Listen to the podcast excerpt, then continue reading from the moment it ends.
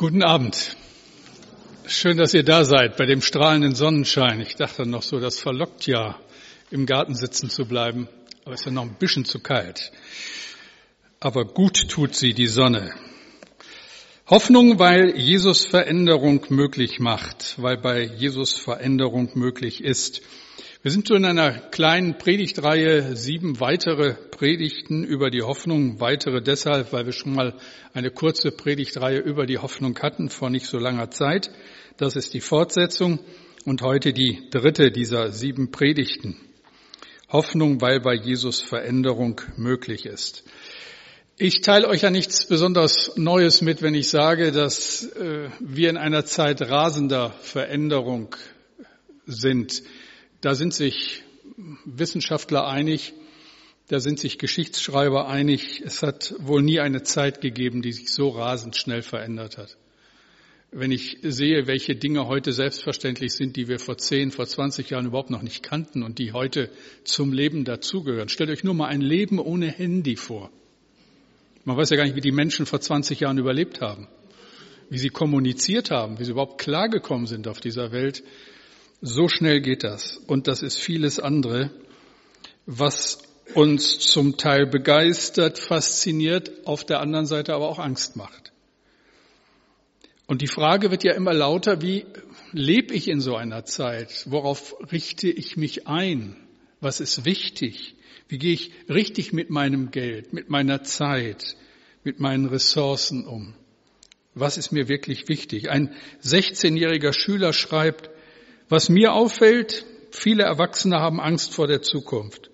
Und es kommt mir so vor, dass sie mit dieser Angst viele Jugendliche anstecken. Ich bin neugierig. Was ich wissen und können sollte, um einmal Erfolg zu haben, weiß ich nicht genau. Alles scheint so im Fluss zu sein. Gewohntes löst sich auf. Beliebigkeit ist so ein Schlagwort dieser Zeit, wird fast zur Tugend. Euphorie wechselt mit Depression. Die einen schwärmen von weltweiter Vernetzung. Ohne Facebook und Twitter geht gar nichts mehr. Andere sehen darin eine riesige Bedrohung, befürchten die totale Überwachung. Wissenschaft und Technik melden immer neue Entwicklungen, ob zum Segen oder zum Fluch, wer weiß das schon? Die einen sehen in der Gen- und Stammzellenforschung die medizinische Chance, die schlimmsten Krankheiten der Menschheit auszurotten. Andere warnen vor unkontrollierbarer Mutation und, und, und. Ich könnte euch noch tausend Beispiele nennen. Alles Dinge, die sich vor unseren Augen in dieser Zeit ereignen und die uns nicht nur Freude machen. Und die Frage wird immer lauter, was dürfen wir und was dürfen wir nicht? Welche Autorität gibt vor, was richtig und was falsch ist? Und damit verbunden natürlich die Frage, was bietet die Kirche für Antworten? Nicht als politische Partei, nicht als Vertreter der Kultur, sondern als Bote der ewig gültigen Normen Gottes. Christsein, das ist ja ein Konzept für das Leben. Keine beliebige Alternative, sondern, wenn ich es ernst nehme, das Leben schlechthin. Gott offenbart sich in seinem Wort und dieses Wort, so sagt dieser Gott mir, ist Leben, ist Wahrheit, ist Richtschnur. Jesus selbst macht das unmissverständlich klar, wenn er seinen Leuten das zuspricht in dieser Bedeutung, in dieser Veränderung, die angesprochen wurde. Matthäus 5, Vers 13 und 14. Ihr seid das Salz der Erde, ihr seid das Licht der Welt. Das ist ja revolutionäres Potenzial. In dieser lauen Weltsuppe sind die Christen das Salz. Na, sind wir das? In einer dunklen Zeit sind die Christen das Licht. Sind wir das? Wir verdrängen das gerne, sehen uns ja auch oft als kleine Gruppe, sehen leere Kirchen und leere Herzen und empfinden den schwindenden Einfluss der Christen in unserem Land als sehr schmerzvoll. Aber ihr Lieben, und deswegen diese Predigtreihe, es gibt Hoffnung. Was anderes hättet ihr jetzt auch gar nicht von mir erwartet. Ich lese aus dem Brief der Hoffnung, aus dem ersten Petrusbrief, Kapitel 3, die Verse 8 bis 12.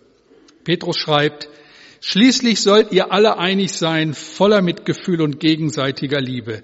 Seid barmherzig zueinander und demütig. Vergeltet nicht Böses mit Bösem, werdet nicht zornig, wenn die Leute unfreundlich mit euch reden, sondern wünscht ihnen Gutes und segnet sie. Denn genau das verlangt Gott von euch und er wird euch dafür segnen. Denn in der Schrift heißt es, wenn du ein glückliches Leben führen und gute Tage erleben willst, dann hüte deine Zunge vor bösen Worten und verbreite keine Lügen. Wende dich ab vom Bösen und tue Gutes. Bemüht euch, mit anderen in Frieden zu leben. Der Herr beschützt die, die das Rechte tun, und er wird ihre Gebete hören. Der Herr wendet sich gegen die, die Böses tun. Ich bete noch einmal. Herr, danke, dass du uns diesen Abend Gottesdienst schenkst. Die Sonne scheint und wir dürfen hier sitzen und nach einem schon recht gefüllten Tag haben wir jetzt noch mal Zeit in deiner Gegenwart. Danke dafür. Danke für die herrlichen Lieder. Danke für dein Wort. Und jetzt bitte hilf, öffne meinen Mund, dass er deinen Ruhm verkündigt. Danke dafür. Amen. Klar ist, denke ich, uns allen Veränderung um der Veränderung willen hat keinen Wert. Wir wünschen uns Veränderung zum Guten hin, hoffen, dass das Leben uns besser gelingt, wünschen uns mehr Durchblick, mehr Weisheit, mehr Reife, weniger Angst, mehr Zivilcourage. Ich habe vor unglaublich lange her, gut 40 Jahren, das Abitur gemacht und das hieß damals Reifeprüfung. Ich habe viele Jahre die Schulbank gedrückt, habe gelernt und dann habe ich die Reifeprüfung bestanden. Also ich bin seit gut 40 Jahren reif. Jetzt durfte ich zumindest studieren, so reif war ich. Aber ich habe festgestellt, dass mit der Reife ist so eine Sache. Heute, wie gesagt, bin ich 40 Jahre älter, habe fünf erwachsene Kinder, alles ist anders. Alles hat sich verändert, aber ich frage mich doch manchmal sehr ernsthaft, Klaus, bist du reifer geworden? Ich hoffe es. Wenn wir von Veränderung sprechen, von Reife, was ist das eigentlich? Und die Frage ist ja auch, inwieweit ist das überhaupt von Alter abhängig? Sorry, aber manche alte Menschen kommen einem recht kindisch vor, während manche jungen Leute schon einen sehr reifen Eindruck machen. Oder umgekehrt. Das hängt, wie gesagt, sehr von der Person ab, nicht von irgendwelchen Klischees. Wir erleben das in der Gemeinde, wir erleben das bei uns ganz persönlich. Wir merken das doch, wir folgen so lange Jesus nach, aber manchmal leisten wir uns Dinge, die uns beschämen. Wo ist denn dann das Leben, das ewig währt? Wo ein Verhalten, das deutlich macht, ich gehöre zu Jesus und das macht den Unterschied aus. Nur ein Beispiel, aber nur ein Beispiel. Es ist eine Tagung christlicher Leiter vor einigen Jahren. Am Abend wird zum Buffet eingeladen. Alles ist wunderschön hergerichtet, aber wenn man so lange Pastor ist wie ich, dann hat man eine Deformation professionell. Man sieht mit einem Blick, ob so ein Buffet reicht oder nicht. Ich sehe das Buffet und denke, das reicht nicht, wenn nicht alle sich ein bisschen zurückhalten. Es geht los, das Buffet wird gestürmt. Manche der Teilnehmer packen ihre Teller so voll, dass ich nur schließen kann, sie kommen aus Jahren des Hungers. Und endlich dürfen sie sich mal satt essen. Haben überhaupt keinen Blick fürs Ganze, nehmen keine Rücksicht auf die, die noch kommen und, da war ich ein guter Prophet, es reicht tatsächlich nicht. Ganz banales Beispiel, aber es macht etwas deutlich. Irgendwo in der Bibel steht etwas davon, dass wir darauf achten sollen, dass die Menschen in unserer unmittelbaren Umgebung versorgt sind. Das soll uns ein Anliegen sein.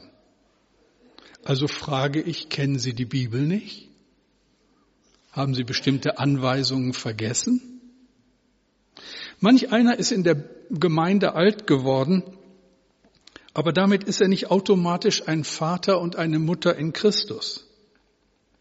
Wir werden in dieser Welt keinen hinter dem Ofen hervorlocken, wenn wir nicht wissen, wovon wir reden und was wir glauben und was das mit unserem Leben macht. Petrus scheint in seinem Brief zu fragen, ihr Lieben, Wie würdet ihr, wie würdest du deine geistliche Reife einschätzen? Auf welchem Niveau befindet sich deine Nachfolge? Ist ja eine sehr schwierige Frage. Ist die Frage, ob wir das selbst überhaupt beantworten können. Ich darf mitfliegen von Bremen nach Bremerhaven in einer kleinen viersitzigen Maschine. Ihr Lieben, das ist wirklich Fliegen. Wir treffen uns am Flugplatz und dann gehen wir gemeinsam zu dem Flugzeug und ich will einsteigen und gehe davon aus, dass es sofort losgeht. Denkste. Ich hätte es besser wissen müssen. Erst einmal muss der Pilot die Maschine checken. Und das dauert. Dann werden wir eingewiesen und dann, dann geht's endlich los. Ich weiß nicht mehr genau, was länger gedauert hat. Der Check oder der Flug von Bremen nach Bremerhaven. Ich glaube ersteres aber schön war es trotzdem. Ein solcher Check, habe ich mir natürlich dann sagen lassen, auch selber gemerkt, ist lebenswichtig. Ohne ihn wird der Flug zu einer leichtfertigen, verantwortungslosen und gefährlichen Sache. Und ich denke, unser Bibeltext ist so eine Checkliste. Es ist eine Frage nach unserer geistlichen Reife, eine Ermutigung zu sinnvoller Veränderung. Petrus will uns ermutigen, Reife anzustreben. Warum das immer anderen überlassen? Warum davon ausgehen, dass alle anderen gesegnet sind und dass die Väter und Mütter in Christus irgendwo angesiedelt sind? Warum bist du es nicht? Ich denke, dass wir alle dazu berufen sind. Dass Christen den Unterschied ausmachen in der Art und Weise, wie sie leben. Also gehen wir den Text durch und machen diesen Check, machen es an fünf Checkpunkten fest. Ein erster Punkt, den Petrus anspricht, Einheit. Die Gemeinde ist in der Darstellung des Neuen Testaments und hoffentlich auch immer wieder in der Wirklichkeit, wie wir sie heute erleben, eine Familie, ist Einheit, eine geheimnisvolle Einheit. Petrus schreibt in 1. Petrus 3, Vers 8, Schließlich sollt ihr alle einig sein, voll Mitgefühl und gegenseitiger Liebe, seid barmherzig zueinander und demütig. Also jetzt der Check, lebst du Einheit? Ist das Streben um Einheit in deiner Gemeinde dir ein Anliegen, eins deiner geistlichen Wesenszüge? Ich glaube, das kann was sehr Schönes sein, was Wunderschönes, denn die Bibel schwärmt davon. Psalm 133, Vers 1. Siehe, wie fein und lieblich ist's, wenn Brüder einträchtig beieinander wohnen. Und ich denke, die Schwestern sind damit eingeschlossen. Danke, jawohl. Wenn mich schon lange immer wieder Nachrichten aus der kirchlichen Welt begeistern, dann die über die kirchliche Entwicklung in China. Das ist unglaublich, was da passiert. Ich war auf einer Konferenz in Bad Blankenburg und habe dort einen Pastor getroffen, der an einer Tagung für Leiter von Hauskirchen in einer chinesischen Stadt teilgenommen hatte. Die Hauskirchen, wissen wir wahrscheinlich, sind so die Antwort der Christen in China auf staatliche Willkür und Verfolgung. Als die Kirchen geschlossen wurden, als die Gemeinde verboten wurde, gingen die Kinder Gottes in den Untergrund und überall im Land entstanden Hauskirchen. Der Pastor sagte zu mir, auf dieser Tagung waren fast nur junge Leute. Alles Verantwortliche aus der Hauskirchenbewegung. Darunter waren, so berichtete er mir, eine Reihe junger Frauen unter 20 Jahre alt, die zum Teil für 50 oder mehr Hauskirchen verantwortlich waren. 17, 18-jährige junge Frauen, die die geistliche Leitung über 50 und mehr Hauskreise haben. Wahnsinn. Wo liegt das Geheimnis? Ganz sicher auch dort, wo Christen unter dem Druck der Verfolgung eins geworden sind. Die Christen in China waren so aufeinander und auf Jesus angewiesen, dass Einheit ihnen zum Grundbedürfnis wurde. Die Kirche wird in unserem Land nicht verfolgt, hat dafür aber ganz andere Probleme. Die Christen misstrauen einander, fühlen sich missverstanden und stürzen sich gerade genussvoll immer wieder auf das, was ihnen missfällt. Während sich die Menschen, die von Gott keine Ahnung haben, wundern, wo wir abgeblieben sind, sind wir damit beschäftigt, uns gegenseitig das Leben schwer zu machen. Ich bin oft gefragt worden und gerade in letzter Zeit immer mal wieder, wie es mir geht, wie ich klarkomme nach so vielen Jahren geistlicher Verantwortung. Was soll ich sagen? Mit der Arbeit komme ich gut klar. Das habe ich nicht anders gewollt. Da ist Beruf, Berufung. Und das ist eine Sache zwischen Gott und mir. Was mir Mühe macht, je länger, je mehr, das sind die Streitereien und Empfindlichkeiten im Volk Gottes. All die Unterstellungen und Verdächtigungen, all die gekränkte Eitelkeit und so viel Kritik. Darüber wird man müde. Petrus schreibt, Schließlich sollt ihr alle einig sein, voller Mitgefühl und gegenseitiger Liebe. Seid barmherzig zueinander und demütig. Das muss ich mir natürlich selbst ins Stammbuch schreiben. Ihr Lieben, wenn wir zusammenhalten, Einheit Jesu glaubhaft leben, dann werden wir auch wahrgenommen, ganz bestimmt. Und wie wichtig das ist, macht die Tatsache deutlich, dass Jesus in dem Gebet, das uns von ihm überliefert ist, vor allem für eins betet. Johannes 17, Vers 11. Heiliger Vater, erhalte sie in der Gemeinschaft mit dir, damit sie untereinander eins werden, so wie wir eins sind. Einheit. Erster Punkt auf der geistlichen Checkliste. Der zweite, Freundschaft. Nochmal Vers 8, 1. Petrus 3, Vers 8.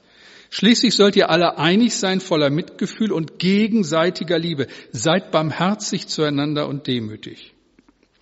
Ich habe mich mit meiner Frau vor einiger Zeit mal unterhalten, was unser Leben wertvoll macht, was wichtig ist, was bleibt, was ist nachhaltig, was bleibt in kostbarer Erinnerung. Und wir waren uns ganz schnell einig. Freundschaft. Die Stunden mit guten Freunden, mit Menschen aus der Gemeinde, Menschen, die mit uns den Weg teilen, das ist wie ein kostbarer Schatz. Jay Kessler hat einmal gesagt, meine größte Hoffnung besteht darin, dass bei meiner Beerdigung mindestens acht Leute dabei sind, die während der Trauerfeier kein einziges Mal auf die Uhr schauen. Freunde, ich denke, zu geistlicher Reife gehört Anteilnahme, gehört tiefe Freundschaft. Und es macht mich als euer Pastor stolz und dankbar, wie viel dieser Anteilnahme hinter den Kulissen zu finden ist und wie viele Gesten signalisieren, du bedeutest mir etwas. Danke dafür. Jetzt befürchte ich aber, dass doch der eine oder andere hier sitzt, der sagt, na ja, so jemanden habe ich nicht, um mich kümmert sich keiner wirklich. Ich gebe dir einen geistlichen Rat. Hör grundsätzlich auf, so zu denken und dreh's rum. Rede mit Jesus und frag ihn, Herr, wo kann ich anderen helfen? Wem kann ich Freund sein? Und alles wird anders, das verspreche ich dir. So geschieht Veränderung. So machen wir den Unterschied aus in einer gnadenlosen, ich-bezogenen Zeit. Reife Menschen sind gnädige und barmherzige Menschen. Ein dritter Punkt auf der Checkliste. Demut. Noch einmal Vers 8, der letzte Teil. 1. Petrus 3, Vers 8.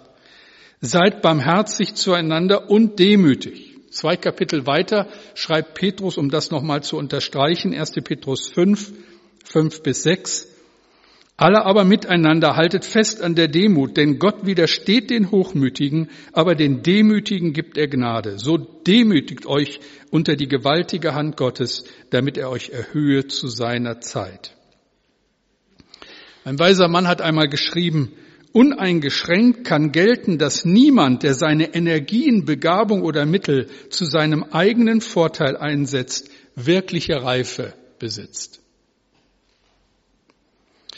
Er stammt aus einer katholischen Familie in Ulm. Mit 15 Jahren war er der Kapitän einer Schülerauswahl des DFB. Er lief die 100 Meter in elf Sekunden und war damit der schnellste lebende Stürmer Europas. Mit den Bayern gewann er dreimal die deutsche Meisterschaft und dreimal den Europapokal der Landesmeister. Mit der deutschen Nationalmannschaft wurde er Welt- und Europameister.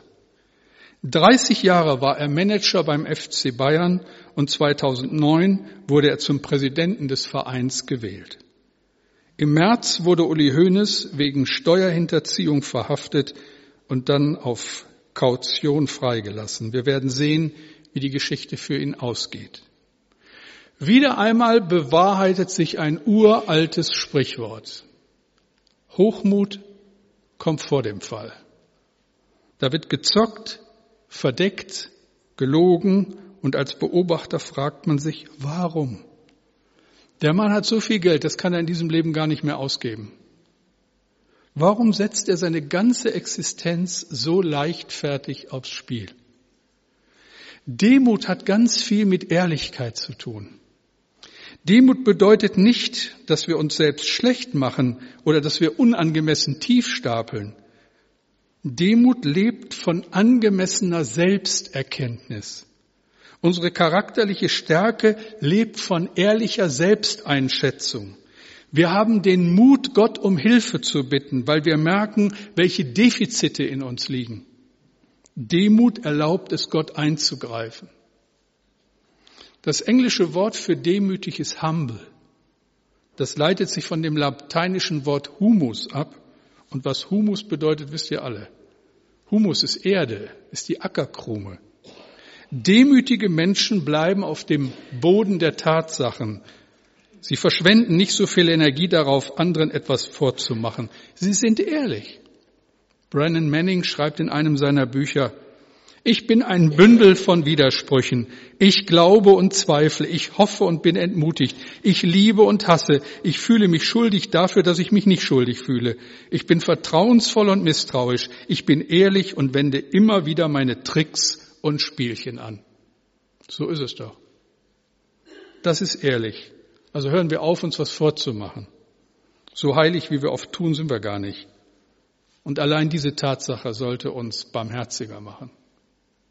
Demut ist eine Grundvoraussetzung, Gott zu begegnen.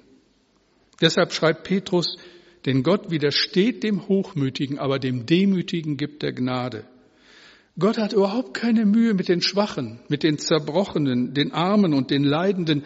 Gott hat keine Mühe mit Sündern. Die dürfen jederzeit zu ihm kommen. Aber die Hochmütigen verfehlen ihn. Ihnen widersteht Gott, sagt die Bibel ausdrücklich. Arroganz verschließt den Himmel. Das müssen wir wissen.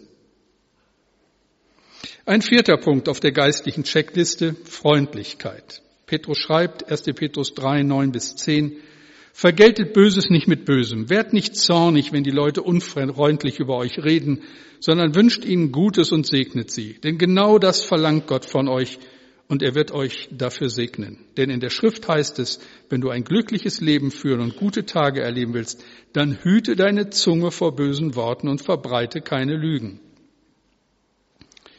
Hier wird genau das angesprochen, das uns zu schaffen macht und wo ich mir auch persönlich Veränderung wünsche, immer wieder.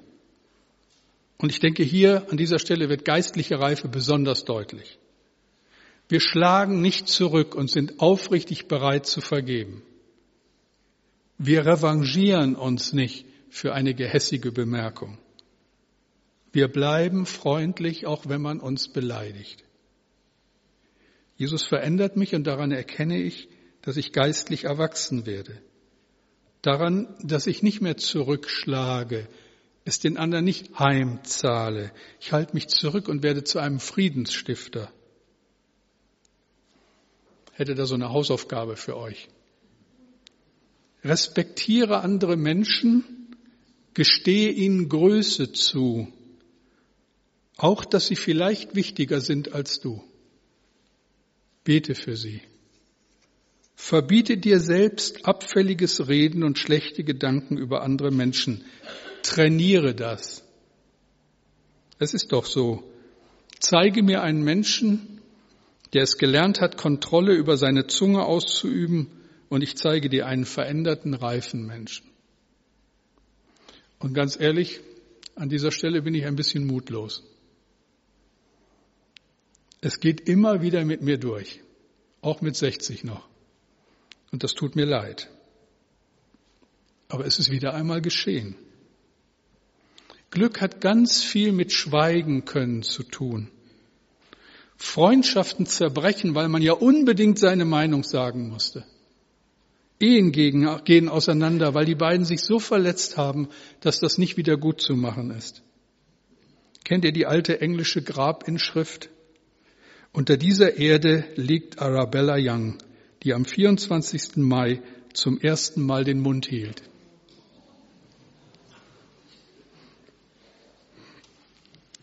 David hat ein Gebet aufgeschrieben, das empfiehlt sich als tägliches Morgengebet. Psalm 141, 3. Herr, wache über meine Zunge und stell einen Posten ans Tor meiner Lippen. Das jeden Morgen zu beten wäre auch nicht verkehrt. Der letzte und fünfte Punkt auf unserer Checkliste, Frieden. Noch einmal schauen wir in den Brief der Hoffnung, rechnen mit Veränderung, weil Jesus sie uns anbietet, weil wir mit Jesus rechnen. 1. Petrus 3, 11 bis 12. Wende dich ab vom Bösen und tu Gutes, bemüht euch, mit anderen in Frieden zu leben. Der Herr beschützt die, die das Rechte tun und er wird ihre Gebete erhören. Der Herr wendet sich gegen die, die Böses tun. Welche Veränderung ist möglich, weil wir Jesus kennen? Ganz einfach, dass wir uns mit ganzer Kraft um Frieden bemühen. Und ich denke, das muss ich gar nicht weiter erklären. Die geistliche Reife eines Menschen wird deutlich an dem, was sein Leben bestimmt. Und je länger, je mehr möchte ich jemand sein, der Frieden will, nicht Streit, nicht Krieg, sondern Shalom. Eine Atmosphäre, wo jeder bekommt, was ihm zusteht, wo jeder den Raum hat, den er braucht, wo jeder die Nähe Gottes erfahren kann, nach der er sich sehnt. Shalom, der allumfassende Frieden Gottes. Wie oft beschließen wir unsere Veranstaltungen mit diesem Wunsch? Philippa 4, Vers 7. Und der Friede Gottes, der höher ist als alle menschliche Vernunft, bewahre eure Herzen und Sinne in Christus Jesus. Friede Gottes. Hoffnung, weil bei Jesus Veränderung möglich ist, in all den Punkten, die wir jetzt gerade angesprochen haben und darüber hinaus. Natürlich setzt das einen geheimnisvollen geistlichen Prozess voraus. Die Frage muss gestellt werden, will ich mich überhaupt verändern lassen? Was bedeutet mir die Nähe Jesu? Sehne ich mich nach dem Wirken des Heiligen Geistes? Und da, ihr Lieben, bin ich im Moment ganz gespannt. Da herrscht im Moment eine bewegende Atmosphäre in unserer Gemeinde. Da passieren hier und da Dinge, die mich hoffen lassen. Weit über das hinaus, was wir an Gutem erfahren haben in all den Jahren. Ein letztes Beispiel nur über das Gute, was ich da so empfinde. Gestern Morgen sitze ich in meinem Büro und mache meine Arbeit und plötzlich ertönt im Flur, großer Gott, wir loben dich vierstimmig. Ich denke, was ist das denn? Ich gehe raus, sehe Mitarbeiter vom Strike, die sich getroffen haben, um irgendwelche äh, Flyer in, äh, wahrscheinlich hier in unser Mitteilungsblatt zu legen. Da sind sie alle mit beschäftigt. Ich sage, was macht ihr alle hier? Oh, wir sind schon länger wir. Wir haben uns heute Morgen getroffen zum Gebet und haben für alle Mitglieder vom Strike gebetet. Haben sie alle so der Reihe nach durchgebetet. Die Mitarbeiter vom Strike, junge Leute zwischen 18 und 22, treffen sich am Samstagmorgen hier zum Gebet und beten alle Mitglieder vom Strike, und das sind nicht wenig, einfach mal durch und legen sie Gott hin. Und ich denke, wow, was ist das? Das habe ich nicht angeordnet unverschämt, dass das so einfach passiert. Äh, aber doch schön. Eine umfangreiche Liste, fünf Bereiche und ich weiß nicht, wie du jetzt innerlich reagierst, was das für dich bedeutet. Bitte doch Gott darum, dass er dir hilft. Praktischer Rat, lies in der kommenden Woche immer mal wieder diesen Bibeltext. 1. Petrus 3, 8 bis 14. Verwende ihn wie eine geistliche Checkliste. Einigkeit, Freundschaft, Demut, Freundlichkeit und Frieden. Fünf Punkte. Und dann die Bitte, Herr, verändere mich. Denn bei dir ist das möglich. Du schenkst Hoffnung. Gott steht dir und mir bei. Beten wir.